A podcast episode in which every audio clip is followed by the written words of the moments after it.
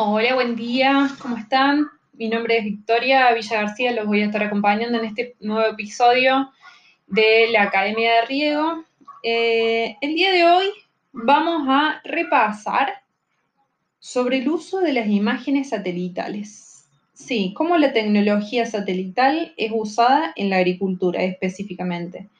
Nos acompaña Juan Carlos Abdala para conocer sobre este tema. Juan Carlos eh, es cofundador de Quilimo, director del área de tecnología, él es ingeniero en computación y trabajó en sistemas satelitales, IoT, análisis de datos por muchos años y ya como cofundador de Quilimo sabrán que tiene años, años de experiencia en el, eh, en el emprendedurismo y el sistema ACTECH, no es menor que eh, este proyecto de Quilimo hoy sea una tecnología de riego de escala global. Así que eh, bienvenido y muchas gracias por estar, Juan Carlos. Bueno, queremos comenzar ya. Contanos, Tony, no sé si me escuchás, estás del otro lado, si podés, eh, si tenés bien. ¿Cómo andas? Bien, contanos qué vamos a, ver el día de hoy. Bueno, hoy tenemos separado en dos partes tenemos una hoja de ruta, eh, una parte en donde voy a explicar eh, características básicas de un satélite y, explicar algunas diferencias e intentar romper algunos mitos de algunos conceptos. Esto está, lo, que intenté colocar aquí está, está, muy relacionado a las preguntas que tenemos continuamente de, productores, de, agrónomos, eh, que parecen muchas veces simples de resolver eh, y no terminan siendo conceptos simples, entonces en esta primera mitad de, la exposición vamos a trabajar en estos conceptos. No vamos a profundizar eh, en conceptos muy complejos, sino conceptos que les sirvan para aplicar y para entender eh, la complejidad de, lo que significa procesar y manejar imágenes satelitales. Bueno, aquí vamos a ir como de lo más inicial aumentando complejidad. Es importante saber que un satélite artificial es un dispositivo electrónico que es lanzado a órbita. Eh, ¿Y por qué nos interesa saber esto? Hay una parte que, está como mitificada o, o, que no se logra comprender. Eh, pasa por favor a la siguiente filmina, Vicky, que es un satélite tiene una órbita y esa órbita tiene un, un comportamiento, ¿no? Hay distintos tipos de satélites y, dependiendo de, la función que tenga el satélite, va a estar colocado en una órbita. La mayoría de los satélites de observación, que son los que usamos para agronomía, están colocados en una órbita que se llama LEO, que es la órbita más cercana a la Tierra. Esto lo que nos implica es que cada 15 días un satélite va a pasar y va a tomar una imagen por el mismo punto. Es importante saber eso porque eh, vamos a saber que si solo vamos a tomar la imagen de un satélite o vamos a depender solo de un satélite, vamos a tener una imagen cada 15 días. Siguiente filmina, por favor. Después hay un siguiente concepto que es un tile. ¿Qué es un tile? Los satélites no toman específicamente de un lugar una imagen, sino que van mapeando el mundo en pequeños cuadraditos predefinidos, ¿no? Y que cada satélite eh, deciden cómo van a ser esos cuadraditos. Entonces, si nosotros mañana nos eh, quisiéramos ir y tomar imágenes satelitales de, de, algún repositorio público, entienda algún repositorio de la NASA o la ESA, que son públicos, tenemos también repositorios privados, de, otras empresas, vamos a tener que saber en qué tile se encuentra nuestro campo. Después hay otros servicios que brindan imagen, esos son distintos, vamos a tener que pasar a través de un servicio que nos va a devolver eh, la imagen de nuestro campo, pero si nosotros vamos a las fuentes, si nosotros vamos a la ESA, a la NASA o, o, algún organismo público que nos brinde las imágenes, vamos a tener que saber en qué tile se encuentra la imagen para poder descargar. Y vamos a descargar todo el conjunto de imágenes. Siguiente, por favor. Ahora, otro concepto que es interesante saber es que los satélites tienen distintos tipos de instrumentos y los instrumentos en sí mismos son distintos. Ya vamos a ver por qué hablamos de este concepto. hay satélites de observación específicamente que pueden ser tipo de ópticos o tipo radar. Los ópticos, que es en donde nosotros nos vamos a concentrar, son los equivalentes a una cámara de fotos. Y los de radar son como un radar de un barco. Eh, la gran diferencia que hay, y, por lo cual no está tan em, utilizado el radar por astronomía, es que la complejidad de procesar los datos de radar es muy grande. Esto está acá, muchos proyectos que están yendo hacia el radar. ¿Por qué? Porque los ópticos tienen un pequeño problema. Este problema que tienen los ópticos es que si en el momento que se está tomando la imagen hay una nube, no nos va a dejar ver qué hay abajo esa nube. ¿no? Siguiente filmino, por favor. Ahora, decíamos que toman una imagen. Esta imagen de un satélite se separa en bandas, en bandas que están dentro del espectro visible y dentro del espectro invisible. Si yo mañana voy y descargo una imagen de un repositorio público, ejemplo Landsat, se me van a descargar una imagen con una carpeta con 8 o 9 archivos. Cada uno de estos archivos va a tener lo que representa una banda del espectro, ¿no? De, entonces, para, entender, vamos a tener una banda azul, una banda verde y una banda roja, y que eh, en conjunto podemos hacer algo que se llaman productos. Ya vamos a ir un poquito más adelante de eso. Cuando tenemos los productos, los productos son las combinaciones de la banda. Entonces, por ejemplo, si nosotros queremos hacer algo como lo que nos muestra Google Maps, que se llama RGB, combinamos la banda roja, la banda verde y la banda azul eh, bajo una fórmula de combinación y vamos a obtener eh, una imagen como la imagen que nosotros conocemos. Ahora, hay más productos, hay muchísimos productos, ¿no? Y cada uno deriva de una transformación y una conjunción de estas capas que tiene una investigación de físicos, de químicos, de, agrónomos, eh, y que le dan un significado. Siguiente filmina, por favor. Y una vez que obtenemos estas imágenes, estos repositorios, ¿qué es lo que pasa? Eh, las imágenes de satélite tienen que recibir una corrección, la cual tiene un nivel de procesamiento grande hay repositorios que ya te ofrecen eh, los productos eh, eh, corregidos y hay repositorios que no. Sentinel, por ejemplo, hasta diciembre de 2008 no tenía los productos corregidos.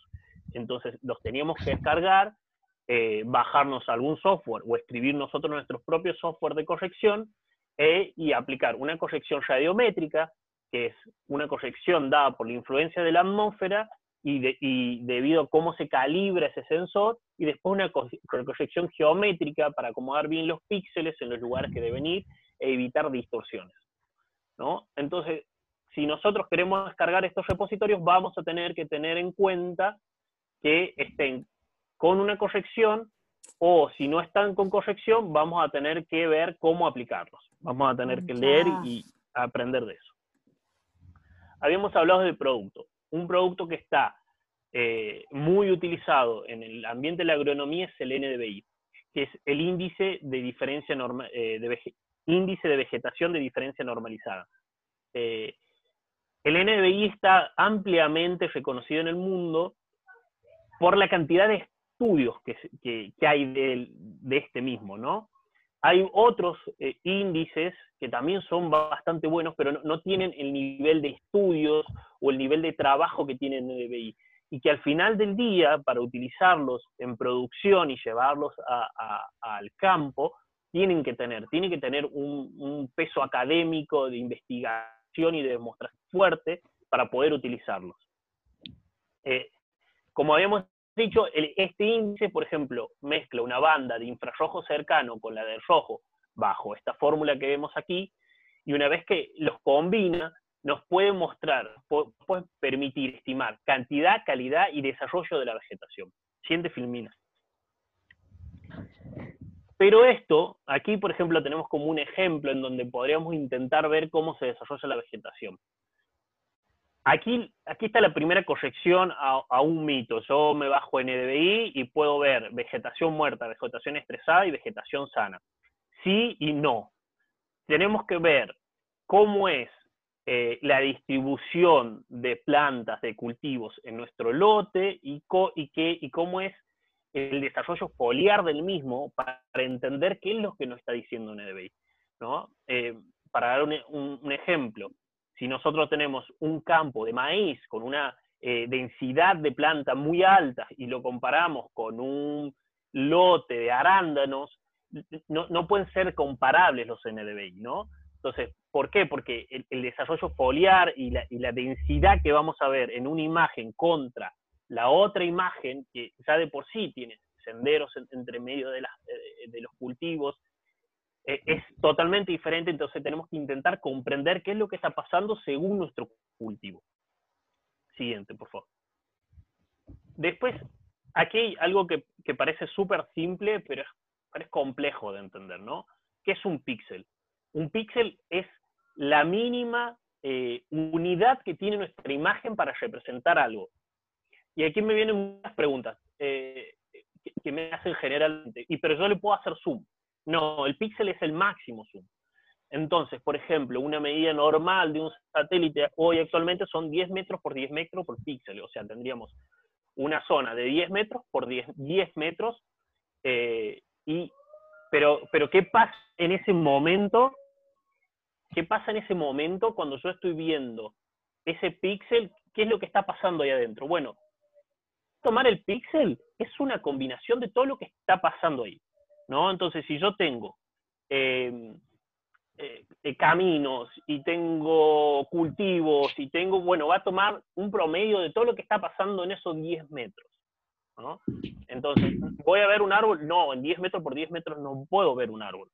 ¿No? Puedo haber un desarrollo foliar con un NDVI o, puedo ver un conjunto verde en, Google Maps. Y, por ejemplo, Google Maps usa unas imágenes de súper alta resolución que son de 30 centímetros por 30 centímetros. Eso es lo mejor que existe hoy satelitalmente. Eh, la complejidad de, obtener esas imágenes está muy relacionada que están muy pensadas para el desarrollo y el seguimiento urbanístico que para, el, que para la agronomía. Pero yo creo que en un corto periodo vamos a poder acceder a ellos. Después, otra, otra idea que también confunde es cómo representamos las imágenes, ¿no? Y aquí tenemos dos cosas muy importantes para comprender cómo representamos las imágenes. Uno es la interpolación y el otro son las escalas.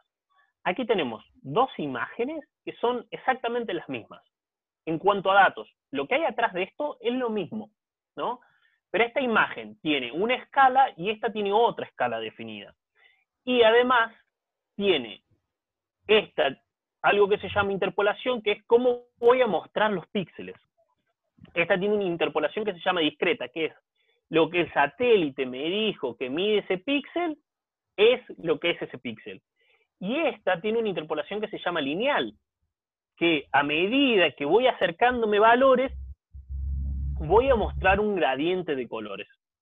Nosotros en Quilimo nos, nos tiramos a mostrar esta imagen, decidimos mostrar esta imagen por la sencilla razón de que nos parece que más que verse bonita, debería ser actuable, rápidamente actuable, y por ahí mostrar muy pequeñas variaciones de valores de NDVI no, no nos están mostrando que está pasando nada, ¿no?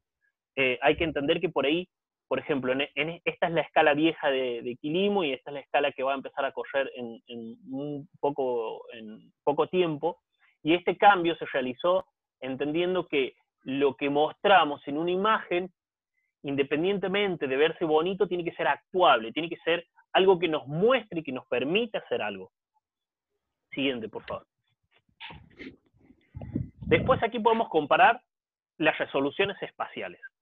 Y, aquí vamos a tener dos conceptos, resolución espacial y resolución temporal, que lo van a escuchar muchas veces y ya vamos a ver por qué son importantes ambos. Este es un satélite de la NASA que se llama Landsat y su resolución por píxeles de 30 metros por 30 metros. Estamos viendo un lote de 4 hectáreas de palto. Fíjense, en, en 30 metros por 30 metros podemos llegar a ver que algo está pasando ahí en ese lote. Ya en Sentinel, un satélite de la ESA que nos brinda 10 metros por 10 metros, podemos ya comenzar a ver detalles, caminos seguramente, y cosas que van pasando en, el satélite. Y después, por último, tenemos Planet, que tiene 3 metros por 3 metros, y en donde ya se puede empezar a divisar más en detalle, más, eh, más trabajado qué es lo que está pasando y empezar a trabajar más específicamente sobre los lotes. Muchas veces cuando nos muestran imágenes satelitales, tenemos el problema de que nos están mostrando imágenes de lotes muy grandes, nos muestran imágenes de, de NDVI de 500 o de 1000 hectáreas o, de, o, de, o, de, campos extremadamente grandes, y lo que nos termina pasando es que terminamos viendo un nivel de resolución que nos parece súper alto, súper actuable, pero cuando nos movemos a intensivos de una, dos, cuatro hectáreas, requieren ya que empezamos a manejar alta resolución. El IMO maneja estos tres satélites eh, y, y, estamos intentando cada día ir hacia una mejor resolución para tener una mejor actuación en cultivos de intensivos. Después hay una resolución temporal. Habíamos hablado de las órbitas, y, por qué habíamos hablado de eso? Sentinel es una constelación de dos satélites. Sentinel tiene dos satélites, que lo que pasa que en vez de pasar cada 14 días, 15 días, pasan cada 7 arriba de un punto. Uno pasa cada 7 y el otro pasa cada 7. Los satélites siguen pasando para cada 15 días, pero las órbitas están acomodadas para que cada 7 nosotros tengamos información. Ahora está Planet. Planet ya no es una empresa pública, sino que es una empresa privada. Y eh, Planet tiene alrededor de 150 satélites activos y lanzados unos 300. Eso nos cambia muchísimo la cantidad de información que vamos a tener. Entonces, Planet, por ejemplo, tiene mayor resolución espacial y mayor resolución temporal. Y ustedes me dirán, bueno, entonces solamente usemos Planet. Bueno, Planet es privado y Planet es pago. Entonces, el, costo de, tener Planet es mayor al costo de tener un acceso a un repositorio público. Ahí, se me, ahí se me ocurre, Tony, te freno un segundo esto, ¿no? De, los que están presentes, ah, eh, nos comentaban algunas personas que ya, que ya trabajaban con imágenes satelitales, eh, y me interesa saber de las personas presentes que trabajan con imágenes satelitales si usan una fuente privada o pública y si, y si ustedes eh, pagan por es, para acceder a esta información. Eh, eventualmente no todos van a trabajar con imágenes satelitales, pero de los que sí trabajen, quisiéramos saber quiénes son los que, los que acceden a un repositorio privado. esta respuesta quizás nos pueda dar luz para ponernos en contacto con ustedes e intercambiar más información para ver cómo, cómo los podemos ayudar a largo plazo también, ¿no? Este, pero bueno, disculpa que te haya interrumpido, me parecía un, momento para consultar a esto. Eh, ahí, ahí cierro la votación. Bien. Gracias. Entonces, como para recordatorio, es importante saber la resolución espacial y la temporal, ¿no? Siguiente filmina, por favor. Y aquí, cerrando mi última filmina, les voy a explicar algo que también continuamente eh, viene a, consultar. Aquí se ven tres satélites, el rojo es MODIS, el amarillo es Sentinel y el em, azul es Planet. Y ustedes me dicen, ¿por qué los valores están, tienen diferentes valores de NBI? Cada satélite, como habíamos dicho, como un celular, eh, cada sensor, cada sensor óptico es absolutamente distinto. Y tiene distinto nivel de percepción. Entonces, cuando vamos a trabajar con satélites, hay que tener en cuenta que muchas veces los satélites, si son distintos, van a tener distintas mediciones. Entonces hay que trabajar con una normalización. ¿Cuál es la normalización? Hay que ir hacia un valor, desde un, desde un satélite hacia otro, con un valor y confiar en una verdad. Por ejemplo, para Quilimo, para extensivos, nuestra normalización está dado por los valores que nos entrega los satélites MODIS. MODIS tiene una resolución muy alta, pero en extensivo sigue siendo funcional, no para, ser visible, sino para ser procesado, para ser manejado como dato, y tiene muchos años en funcionamiento y tiene muchas investigaciones académicas que lo respaldan. Entonces, saber que, qué es lo que nos está mostrando algo en un valor de NBI de MODIS es mucho más simple que en otro satélite mucho más nuevo. Que requiere otro nivel de investigación. Entonces, nosotros en extensivos vamos a eso, en intensivos vamos hacia Sentinel, por el nivel de resolución que nos obliga a tener una a cuatro hectáreas de lote o más chicos todavía, eh, vamos hacia Sentinel. Sentinel tiene mucho más tiempo, mucho más eh, investigación y mucho más publicaciones. Normalizamos cualquier valor que vayamos a usar hacia el valor de Sentinel, entregándonos una curva en donde limpiamos los datos y logramos una normalización para saber cuál es el valor que vamos a tomar de NetBeam. Entonces, cuidado con esto, si están trabajando con imágenes de diferentes satélites, no pueden ser comparadas. Sí o sí tienen que ser normalizadas hacia un valor o hacia el otro. Y doy eh, finalizado mi, mi parte de presentación, les agradezco mucho por su atención y ahora los dejo con el ingeniero Michael. Sí, ahí antes de cerrar, eh, Tony, quisiera hacerte una consulta. Eh, algo que nos pregunta Santiago, que dice cómo nos damos cuenta si la imagen está o no corregida, si está o no corregida una imagen TIFF descargada. Eh, la forma que nos vamos a dar cuenta es, primero tenemos que buscar información acerca del satélite, los satélites detallan cómo te entregan la imagen em, en levels, ¿no? Por ejemplo, si no me equivoco, eh, Sentinel eh, indica su producto sin correcciones atmosféricas como level 1C, ¿no? Y los level 2A son los que tienen correcciones atmosféricas. Entonces tenemos que leer, antes de descargar una imagen, eh, desde estos repositorios públicos. Muchas veces si vamos a acceder a través de servicios, hay que averiguar y, y en general un servicio que brinde información de, algún, de tipo de imagen ya va a estar corregido, ¿no? Eh, e, es como un paso que seguro lo van a hacer. Si te descargas una imagen de Sentinel desde diciembre de 2018 para aquí, va a estar seguramente corregida porque a partir de, ese momento entregan esas imágenes level 12. Ahora, eh, si voy atrás del 2018, voy a tener que bajar y le voy a tener que aplicar una, corrección. En este caso, le es abriendo un software que se llama CentuCore, que los deberían bajar y aplicar la corrección, o usar QGIS o algún otro IDE de desarrollo para imágenes satelitales y buscar cuál es el plugin para corregir. Clarísimo. Y, Pablo nos dice qué otros índices de vegetación existen para baja cobertura, para baja cobertura de vegetación.